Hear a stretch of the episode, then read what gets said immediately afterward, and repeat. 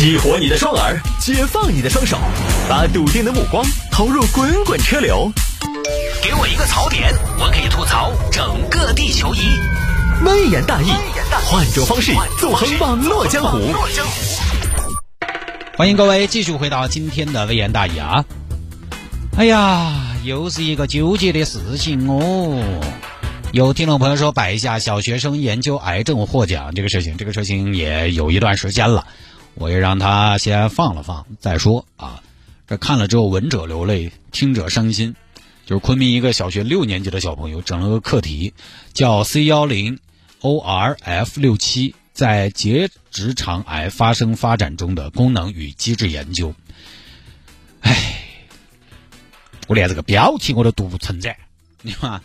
这个课题参加昆明市青少年科技创新大赛中评决赛，获得了一等奖，然后还获得了去年十二月的全国青少年科技大赛的三等奖，就这么一个事情。啊，这个说实话啊，这个这个什么什么研究啊，收音机前百分之九十五的朋友可能连标题都跟我一样读不清楚，根本看不懂。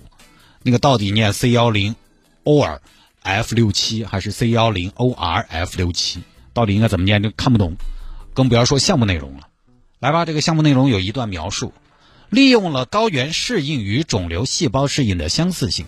项目前期利用遗传学比较分析了高原家养哺乳动物和对应平原物种的基因组和转录组，发现了关键突变基因 C 幺零 ORF 六七，并构建了 C 幺零 ORF 六七基因敲除小鼠。听没听懂？一个小学六年级的小朋友能搞这样的研究了吗？什么叫输在起跑线上？人家直接就站在终点了，啊？什么叫赢在起跑线上？这样的赛道起跑线在哪儿你都不知道，啊？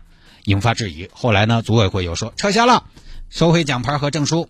后来一查呢，就发现这个小朋友的爸爸呢是中科院中科院昆明动物研究所的研究员的孩子。现在娃娃的家长出来说了。哎，不好意思，不好意思，当时没看清楚啊，领会错了。我没有充分的掌握和领会组委会发布的项目报告必须是作者本人撰写的关键信息，过度的参与了文本材料的编撰过程，太专业了，所以给大家带来了困惑。不好意思，不好意思，希望大家可以宽容和谅解。好吧，这个事情简单一点。接下来我想说呢，这个爸爸呢，虽然你爱子心切，但是网友的质疑、网友的追问完全没有毛病。大家其实呢，也并不是针对你们孩子。说实话，这个东西呢，天远地远的，你们娃娃跟我们也没得关系。但大家这个事情，我觉得最根本所不能接受的、很重要的一点，除了呃这个，除了学术上的不认真、不严肃、弄虚作假之外，最重要的一点是有违公平。天下不患寡，患不均，有违公平。公平说起来很大，其实现在你说市场经济时代，我们普通老百姓并没有追求事事都公平。我们也明白没有绝对的公平，但我一直在节目里边说呢，教育公平和医疗公平。你看，教育公平关乎家庭的未来，医疗公平关乎的是生命。教育关系未来，而人活，活的就是个未来，活的就是个希望。医疗关系生命，生命是一切的前提，所以未来和生命是人活下去的什么底线？哎，所以为什么教育公平和医疗公平，我们老百姓最在意，也因此老百姓在教育公平和医疗公平上会格外的敏感，格外的关注。我们现在老百姓已经认可一些事情了，比如说你过你的，我过我的，你有钱你住大平层，我只要有所居，我呢好像也有我的小天地。你有钱呢，你开大排量，我只要方便快捷，我可能也有我的绿色地毯。你文化水平高，你工作环境好，工资待遇高；我文化水平差点我风里来雨里去，也有自己的成绩。这些东西老百姓是认可的。其实，毕竟当年你在学习，我我在抓梦就啊，也很少有人去偏执的追求绝对的公平。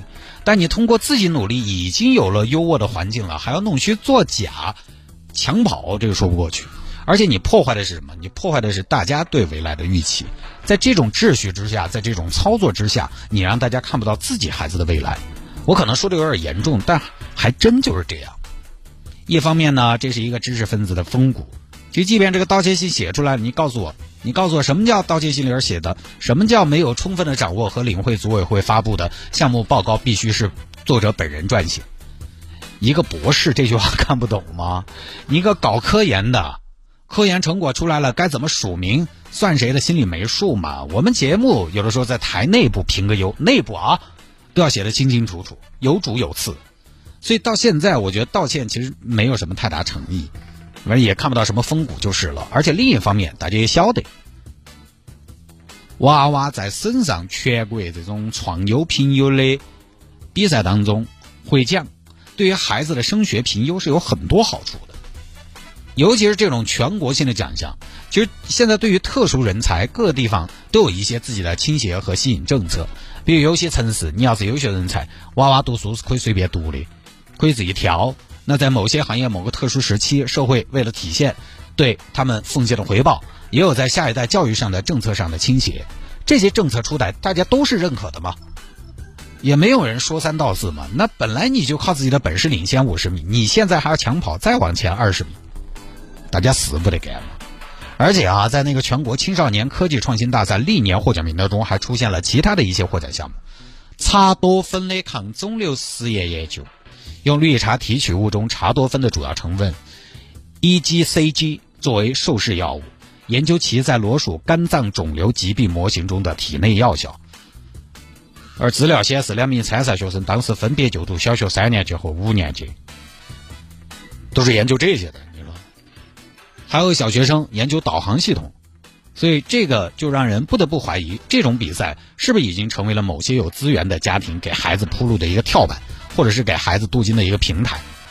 就前面我说的，赢在起跑线上，现在你连起跑线在哪儿都不知道，你怎么跑啊？一般的家长你都不一定知道这个比赛。你知道这个比赛，你不一定知道怎么参加。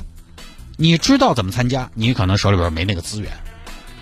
因为现在暴露出来一个问题是，很多是哦，这种爹妈的副手啊、下手啊在帮到做，带的学生在帮到做这些。你看，这是比孩子还是比家长？这明明是在比家长嘛！啊，当然我们再强调，我们认同前人栽树，后人乘凉。你努力了，给家人更好的生活和未来都对。但是弄虚作假是不行的。就这两天相比这个事情，最近还有另外一件事情，两相比较，下面这个家长和孩子呢，我个人情感上更容易接受一些。就是什么事情呢？有个十六岁的女娃娃自称她一天作诗两千首。这个女孩现在也很神奇，浙江的一个小姑娘，说她呢一天能写三百首词牌，两千首诗，一万五千字的小说。大家算过了，一天二十四小时不休息，平均四十三秒可以写一首诗。而且呢，他还出书，出版的主要作品有《中国青少年经典诗词集》《雷霆战警》《岑某某诗词六百六十六首》，那多吉利啊！六六六啊！怎么自己的创作数量就那么的吉利呢？岑某某诗词一三一四首啊！你看，烟花散漫瞧人心啊！烟花散漫瞧人心啊！这个都不知道标题怎么读。虽然这些书呢也都没有卖。没有卖的原因可能也简单，就是没有人买。就这个女娃娃呢，最近也很火。关于她这个能力呢，他们爸说的是，做到的就是做到的，没有做到的就是没做到的。但九成半以上我们女儿的都是真实的，这肯定大家从常识来看也觉得是不可能。一天写诗两千首还出书，你咋不上天？但你不管他怎么吹，各位有一个很关键的地方在于，不管他怎么吹，他是自己在吹，他爸在吹，他单方面在吹。没有人给他背书，他写了书，是他爸花钱给他出版。他上台演讲，那也是实实在在的有视频。虽然他那个演讲就很像那个社会上的就是成功学培训课的讲师啊，在我们看来呢是有点跟他年龄不相称的一种油腻，但也确实从台风到说话，确实超同龄人很多。他不怯场嘛，至少他爸妈他们老汉儿们也真的把他丢到台上去锻炼了的嘛。可能在我们看来方向有点不太对，但是最多呢，他爸也就是拔苗助长，最多也就是急功近利。他其实并不涉及前面那件事情，我们提到的公平的问题。用网友的话说，他们爸就是一个把八十分的小姑娘吹到一百分，然后我们这些六十分的人看了也觉得讽刺。请你不要说这个小姑娘以后一代方向正确，她其实不得差。虽然我也不会教育我的孩子，呃，也不会去铺一条那样的路给他，但你不得不承认，这父女俩有一点很好。就是他们是打起精神来来面对未来的，老汉儿呢也操心女儿，女儿倒是也配合。这个其实对很多家长和孩子来说就不是一件容易的事儿。就以我这么多年的观察得出的经验，在子女教育问题上，你但凡父母倾注了心血，哪怕方法不那么对，方向有些偏差，但都比信马由缰要强。所以这个妹儿以后不一定差，只不过她现在的状态不是我们这代人所喜欢的而已。最重要的是，她没有占用别人的资源，也不违背公平，靠自己本事吹出来的书是我自己花钱出版的。所以同样啊，同样是所谓的少年天才，研究癌症的小学生，网友要追问个结果。一天写两千首诗的小姑娘，大家其实并不愤怒，大家嘻嘻哈哈就一笑而过啊。反正你自己的锅嘛，你反正自己自己选的路嘛，你自己自己负责就对了。但是研究癌症的小学生，大家就要追问个结果，并且大家很有兴趣，因为它有违公平，而教育公平又是现在老百姓最在意的东西之一。来吧，下了节目之后呢，想要跟谢探来进行交流和互动，也欢迎您来加我的个人微信号。拼音的谢探，数字的零幺二，拼音的谢探，数字的零幺二，加为好友来跟我留言就可以了。那么回听节目呢也非常简单，手机下个软件喜马拉雅或者蜻蜓 FM，喜马拉雅或者蜻蜓 FM，在上面直接搜索“微言大义”就可以找到往期的节目了。